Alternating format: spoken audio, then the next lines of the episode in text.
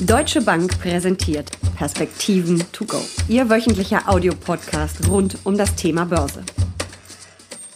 Weniger arbeiten, mehr Zeit für die Familie, weniger Süßigkeiten, mehr Sport, das sind wahrscheinlich die Klassiker unter den guten Vorsätzen für das neue Jahr.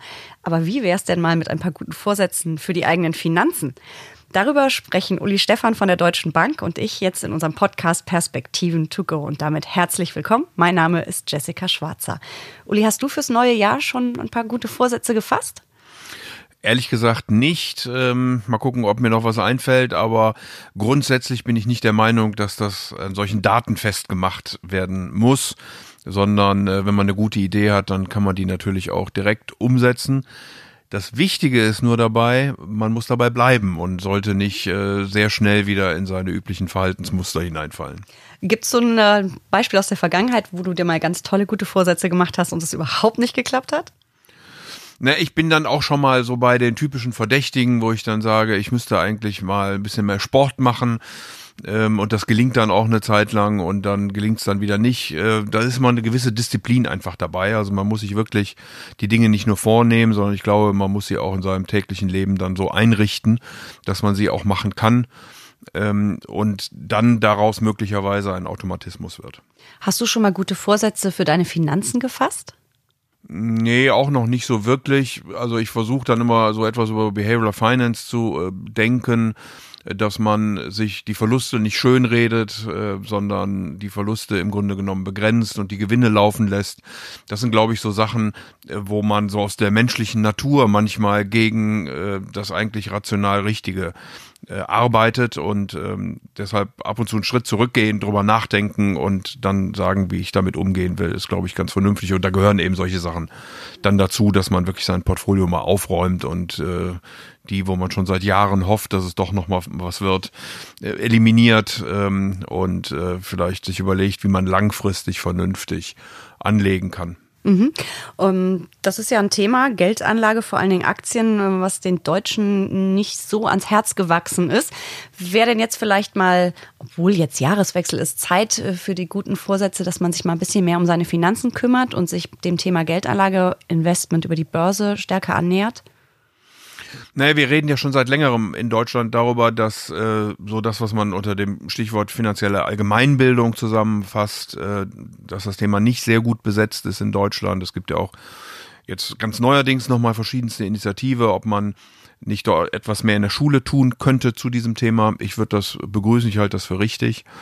Ähm, es ist sicherlich äh, sehr wichtig, auch in anderen Feldern auszukennen, aber ein bisschen mehr ökonomischen Sachverstand, auch gerade in der Geldlage, äh, Geldanlage ist, glaube ich, richtig ähm, weil ja das Alter kommt, man für die Altersvorsorge, man braucht äh, Versicherungen. Also es gibt ja verschiedenste Formen, wie man dann im Laufe seines Lebens mit diesen Dingen in Berührung kommt. Und dann ist es einfach gut, wenn man auch eine gewisse Grundkenntnis hat und sich ein bisschen damit beschäftigt. Also das wäre auf jeden Fall schon mal guter Vorsatz Nummer eins, ein bisschen was für die eigene finanzielle Bildung zu tun. Das kann man ja über Bücher tun, man kann Seminare besuchen, einfach die Tageszeitung, die Wirtschaftsteil, Podcast hören. Podcast hören, auch ein super Tipp, genau. Ähm, wie wäre es denn mit dem guten Vorsatz, äh, nicht ganz ernst gemeint, an die deutschen Sparer, dass sie noch viel mehr sparen sollten? Ja, das ist ja so ein, so ein Reflex, äh, den viele haben, wenn die Zinsen weiter runtergehen, dann noch mehr äh, zu sparen. Die Frage ist eben immer, wie spart man? Und ähm, da gibt's dann ja verschiedenste Studien, dass man das, dass viele es eben so machen, dass es zwar sehr sicher ist, weil die Deutschen ja auch Sicherheit äh, präferieren und bevorzugen, ähm, aber dann eben am Ende wenig Rendite dabei rauskommt. Und Eigentlich eine negative Rendite, wenn man die Inflation auch noch abzieht. Auch Im, im Moment, Im Moment ist das so. Ich würde jetzt nicht die heutige Zeit für alle Ewigkeiten fortschreiten äh, schreiben wollen, aber im Moment ist das so.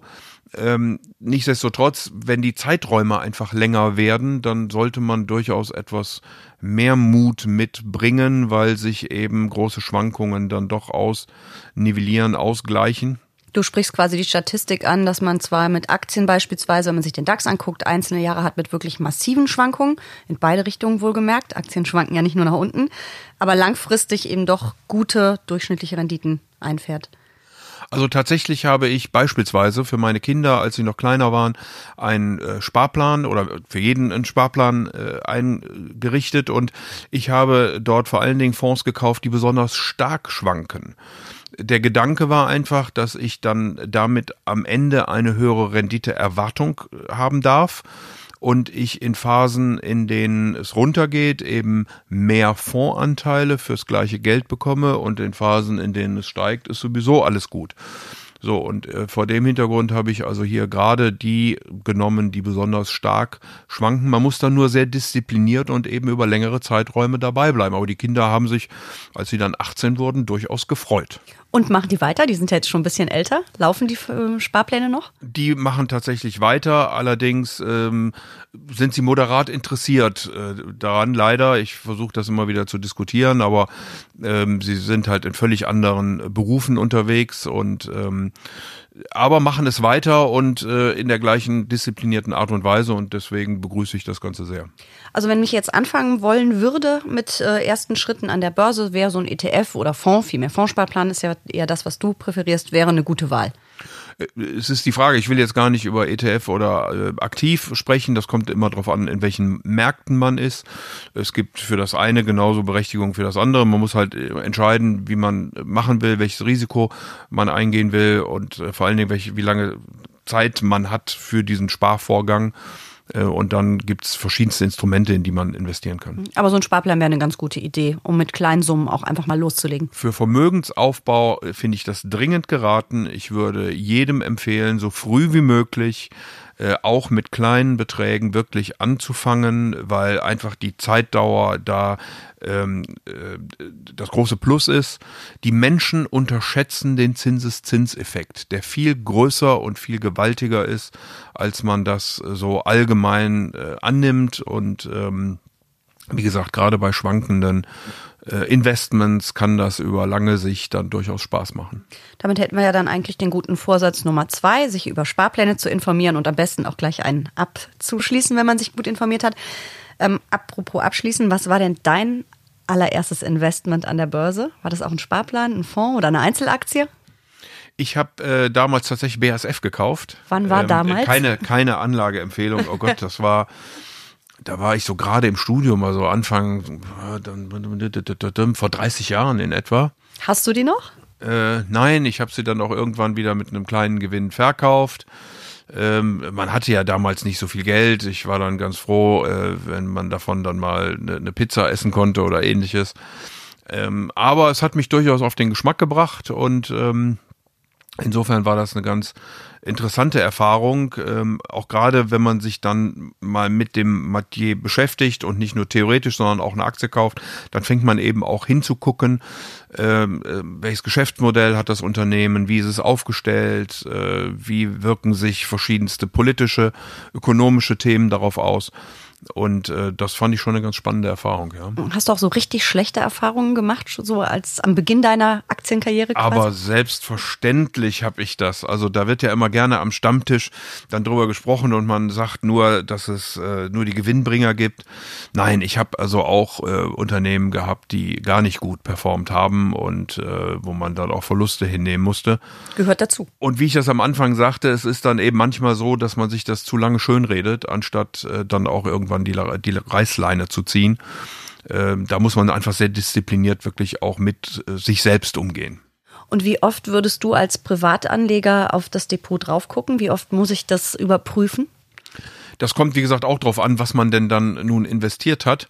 Ich glaube, wenn man in, äh, in Fonds äh, investiert, breit gestreut, dann braucht man das eher nicht so häufig tun.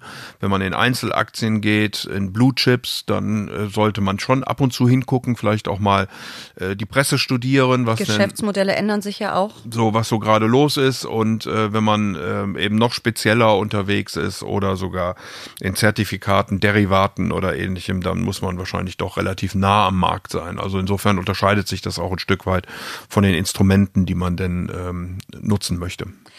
Wir haben es ja vorhin schon kurz angesprochen, deutsche Aktienkultur ist ein bisschen ein schwieriges Thema. Die wenigsten trauen sich da so richtig ran und Leidenschaft äh, kommt da ja auch nicht wirklich auf, bei den wenigsten zumindest. Ähm, was sollen denn die ganz Ängstlichen machen? Weil irgendwoher muss ja ein bisschen Rendite kommen, gerade für den langfristigen Vermögensaufbau. Zinsen sind bis auf weiteres abgeschafft. Wie kann ich da vielleicht meine Angst ein bisschen überwinden? Ja, also ich habe äh, früher immer den Leuten gesagt, äh, fangt doch mal an und guckt dann mal, wie es sich äh, verhält. Äh, für Ängstliche gibt es sicherlich auch da Instrumente. Man muss ja nicht nur in Aktien, man kann ja auch dann Mischfonds nehmen oder einen stärkeren Rentenanteil oder man nimmt zwei Fonds und gewichtet die unterschiedlich zwischen verschiedenen Anlageklassen und kriegt einfach mal ein Gefühl dafür. Und äh, nochmal, wenn die Zeiträume lang sind, dann nivellieren sich ähm, Volatilitäten oder Schocks auch immer aus. Ähm, ich empfehle immer den Menschen, sie sollten mal auf beispielsweise das äh, Aktiendreieck des deutschen Aktieninstituts schauen. Da kann man dann sehen, wenn man in einem Jahr gekauft hat und in, wie auch immer dann die Abstände sind, in einem Jahr wieder verkauft hat, wann man denn Verluste hingenommen hat. Und man sieht da sehr deutlich, dass das eben nur in verschiedenen kurzen, extremen Zeiträumen der Fall ist wenn man länger investiert, ähm, und auch da gibt's ja Statistiken für, ähm, dann äh, landet man am Ende äh, eigentlich immer im Plus. Äh, das wäre auch komisch, wenn es bei Aktien nicht so wäre. Es ist eine unternehmerische Beteiligung und wenn Unternehmen keinen Gewinn machen, dann verschwinden sie vom Markt. Also von daher ist das auch verständlich. Ähm, aber das sind so Sachen, an denen man sich vielleicht ein Stück weit orientieren kann. Gewichtung in verschiedenen Anlageklassen, lange Zeiträume, ähm, um dann eben auch äh, mit einem guten Gefühl investieren zu können. Nun ist das mit guten Vorsätzen ja immer so eine Sache. Die wenigsten haben eine sehr lange Haltwertzeit. Wir kennen das aus den Fitnessstudios. Anfang des Jahres sind sie brechend voll und dann beruhigen sich die Leute wieder einigermaßen. Geldanlage sollte ja eine ziemlich langfristige Geschichte sein, vor allem wenn man an der Börse investiert. Ähm, wie lösen wir das, dieses Dilemma mit den guten Vorsätzen und der Langfristigkeit? Naja, da ist ja vielleicht das Fitnessstudio ein sehr schönes Beispiel. Dann geht man zwar nicht mehr hin, aber man bezahlt ja weiter.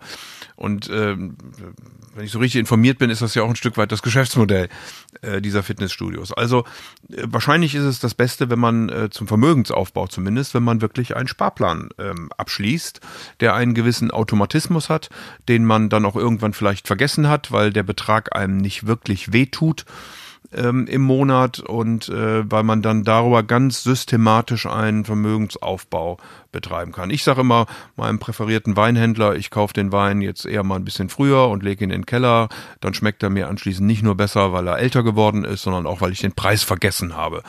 Ähm, und so funktioniert das, glaube ich, auch mit diesen Sparplänen, äh, wenn man sie eben mit bestimmten Beträgen, aber sehr diszipliniert und automatisiert dann laufen lässt. Super, vielen Dank für diese guten Vorsätze und vielleicht ähm, schicken uns unsere Zuhörer ja auch ihre guten Vorsätze unten ins Kommentarfeld, vielleicht auf Facebook oder Instagram.